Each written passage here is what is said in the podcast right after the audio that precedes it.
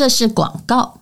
每天努力运动又吃得像仙女，却什么也没改变。你一定要试试尼兹美德鲜干红胶囊。这是一个相信科学的年代，利用好的健康食品辅助，可以让运动和饮食控管变得更有效率。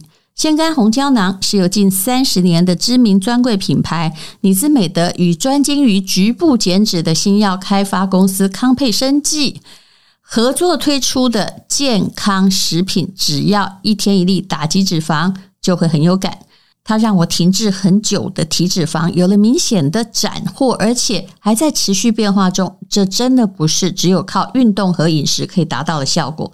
鲜干红胶囊是由专业的医学团队耗时五年研发，荣获全球十五国功效配方专利，还有独家的 CCDR 植萃鲜美配方，可以帮助热燃加倍代谢，同时有感。打击体脂负担，更获得了卫福部的认证标章。要拿到这个小绿人真的不简单哦！不只代表品牌对于商品的严谨度，更是功能的保证。根据八周动物实验结果，一天一粒就能降下二十五点三趴的体脂肪。有小绿人才敢这样讲，而且还可以下降。二十一点五趴的体脂肪率，就连我的经纪人也因为鲜甘，让他的体脂达到梦幻数字啊！他是个帅哥，高度有感的效果也使鲜甘成为回购率第一名的体脂管理保健商品。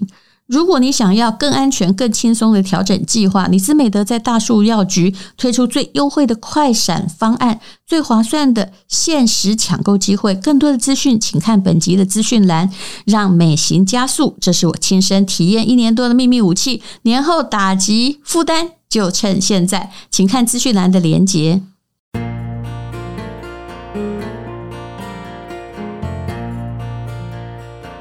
今天是美好的一天。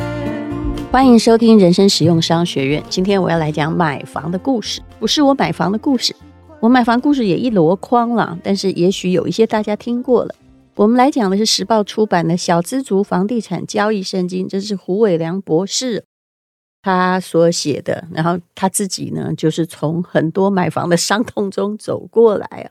他说呢，房地产的本质不是投机，而是投资。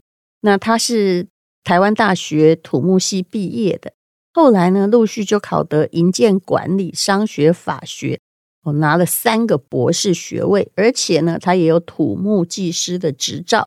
那后来自己开公司，他到底有什么惨痛史呢？说真的，如果买房买对啊，这就跟孩子生对一样。就是你这辈子大概到了五六十岁啊，你心里很安心。通常啊，在那些呃退休之后努力的在爬山的人呢，或者是在娱乐啊、唱卡拉 OK 啊、无忧无虑、不需要再谋生的人，多半是哦，家里一定有房产，或者是有收租房，不是有退休金哦。所以大家的方向可能搞错了。退休金能有多少钱呢？我其实前不久哦，我本来很不想问我爸啊，但后来呢，我终于问了。我当时就知道我爸爸退休时，那很久很久以前，因为他现在八十八岁了。他大概六十五岁退休的时候啊，有一天我记得他很高兴的跟我说：“哎，我这样加上十八趴退休金啊，反正还有一些 logo logo 就对了啦。”那他说呢，大概有七八万块可以过活。你想想看，二十多年前。拿到七八万块薪水的上班族也不多，所以他退得很高兴。那前不久呢，我就问我爸爸说：“哎，你记得你还有多少钱吗？”我那个一直说哈，反正他嗯，只要想干什么事的时候，他就会说他忘记了，他脑筋是啊、中重度什么老人痴呆。其实他一点都没有，为什么呢？我前不久终于问他说：“你到底有有多少退休金？”而且我是在很多人面前。问的，我带他去拍广告嘛。我爸爸很妙，他在公众面前还是要维持住一个形象。他是老师嘛，他就很诚恳的说：“我啊，大概也只剩下四万多块。所以你想想看哦，一直在想退休金，不管你是公家的还是私人的，基本上你并没有算入通货膨胀还有时代感，所以。”哎，常常会算错，但是房子基本上它是一个跟着通货膨胀，难道会贬值吗？有哦，就是在比较偏乡的地方，因为人口老化跟通货膨胀，它会有一种相抵触的，就是互相消长的感觉。但是如果是在比较都市的地方，那真的是相当难以贬值的。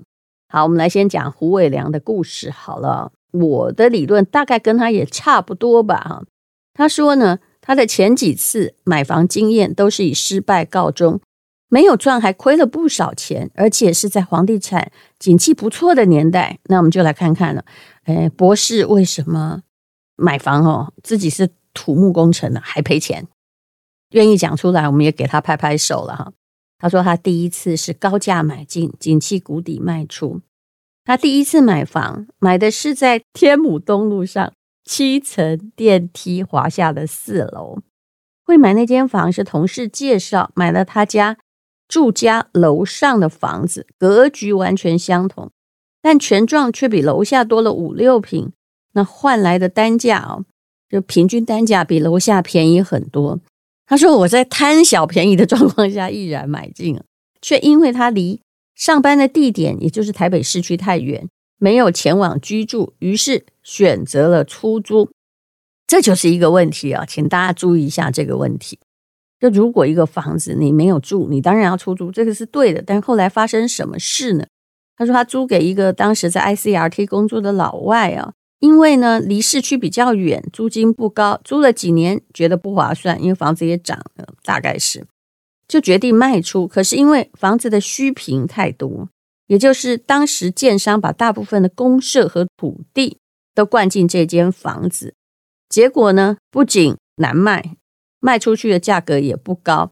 这次的交易是在买入并持有五年之后卖出，还亏了三成多，学到了第一次的房产教训。因为天母之前是美军嘛，刚开始房价就高了，而卖出去的时候。呃，我不知道这跟捷运有没有关系，但是在我看来，轨道经济是对的，因为它离捷运真的很远，所以我觉得那个地方的房地产就很难像捷运沿线这样上扬。当然，人家是高级住宅区，不错。我住过天母，是因为我念高中的时候，一个亲戚在天母，我每天五点五十分就要出来了，但是因为那里住起来比较舒服，比住学生宿舍舒服，所以我还会千里迢迢的跑到天母去住。但问题是，这不是正常人的通勤人生啊。好，那么胡卫良博士说，同样的格局，权状坪数多未必是好事哦，因为虚坪有的也高嘛。第二呢，同样的格局，土地坪数多未必是坏事，但你要懂得用途。那用途之后解释。第三呢，一生一次的自用住宅优惠率不要随便乱用。那一次使用让我省下了几千块，不过却把我的一生一次优惠给用掉了。多年后上百万的土增税却已经没有配额可用，非常懊恼。第四是因为没有房产期的概念，导致房子在周期的谷底卖出了。你知道天母的房子后来在多少年后暴涨吗？答案是。就在他卖出的一年后，他赔了三成，对不对？但后来很可能涨了原价的两倍。第二次啊，他就买下了生活机能欠缺的偏郊宅地，赔本卖出。我觉得这个也是一个问题。很多人都觉得哈，突然觉得自己想隐居了，我也有这种现象，就去一个好山好水好无聊，或者是并非主要的人类谋生之地买房子。他说他第二次换房哦，买在半山腰的新店五峰山上，是当时的山坡地的豪宅。买的原因跟很多人会去买现在新店的那些豪宅很像哦。现在还有什么样的镇呢？其实我后来发现那里住的人真的不多。他买的原因是因为喜欢那样的自然景观，还有丰富的公共设施，可是却忽略了一个问题。这问题就是他还是没有轨道经济嘛。他除了自行开车，否则当地交通就极不方便。再加上超市，而且冬天好冷哦，就搬到山下。这次买卖是大亏，二十三万一平买进，十六万一平卖出。后来得到的教训是，买房子不可以买山明水秀的风景区，一定要考虑综合的条件。那如果你要去偏郊的房子，只能租，不适合买，因为生活不便。我实在不建议你租了。我基本上觉得你是应该要，嗯，呃，去住五星级饭店，因为我认为你也只会一年住两天，第二年还未必会去嘛，对不对？五星级饭店还有人帮你收拾东西。你知道，在日本房地产不景气的时候，那温泉饭店哦，卖多少钱呢？后来很多人跟我说，他买热海什么山上的温泉饭店啊，好花了三亿啊，好高兴啊，那企业家。可是我很想跟他说，二零一零年在全日本巡视的时候啊，热海上面的饭店有的哈一两千万日币哦，不是台币，他就要脱手。为什么？因为那个温泉的维持费太高了，实在是没有办法。他想脱手之后，再跟买一组再租回来。那表面上投报率好像很不错，对不对？嘿，拍谁，在日本的法令里面，如果这个房子现在所有权在你，那万一这个温泉断了，他可以跑掉啊。或者是万一呃那个房子哦，比如说门坏啦、冷气坏啦，修缮是谁付的？千万不要买饭店哦。除非你上面写说修缮都是由租方负责，可是也不对，因为当他万一不租了之后，那你呢租给别人，他也要你全部弄好好了才租给他呀，不然就会砍你的价格啊。好，郊区的房子，我真的觉得你都不要买，只要交通不便了。我之前有跟朋友买在一个那种中部山区的，还好我只有地啦。我的朋友买的房子，然后又盖的非常富丽堂皇哦，就是那种三间的农舍。可是到现在啊，还是属于哦，就常常接到那种叫做违章建筑哦，动不动空照图给你照一照。而且，其实我只有地，我完全没有盖啊，也常常被上面写说谁谁谁一起共同持有的什么哈，那里面的违章请拆掉。我再三声明，本人没有违章，我只有三棵树在那里。后来我真的很想把它捐给慈善单位，因为哦，他一辈子不可能有出息，你知道为什么？因为我买的时候啊，我看那当时没有多少钱，但已经比那时候市价大概贵了五倍嘛。因为山坡地真的不值钱。我第一次去看的时候，其实已经买了，因为我有很多的艺文气氛的朋友，那他们就在那里结軵而居啊。一进去的时候。光那个山路哦，连错车都没有办法错车的山路哦，大概要走个三十分钟才会到。我那时候一去，我就知道说完蛋了，以后不要跟着艺术家买。好，第三次呢是买房有进步，但增值性不够。哦第三次的买房，他说他在市郊的河岸边买了二十二万一平，到现在呢租了二十年。和二十年前的买入价相比，它的房价是涨了一倍，现在四十五万一平了。我大概知道这在哪里啊。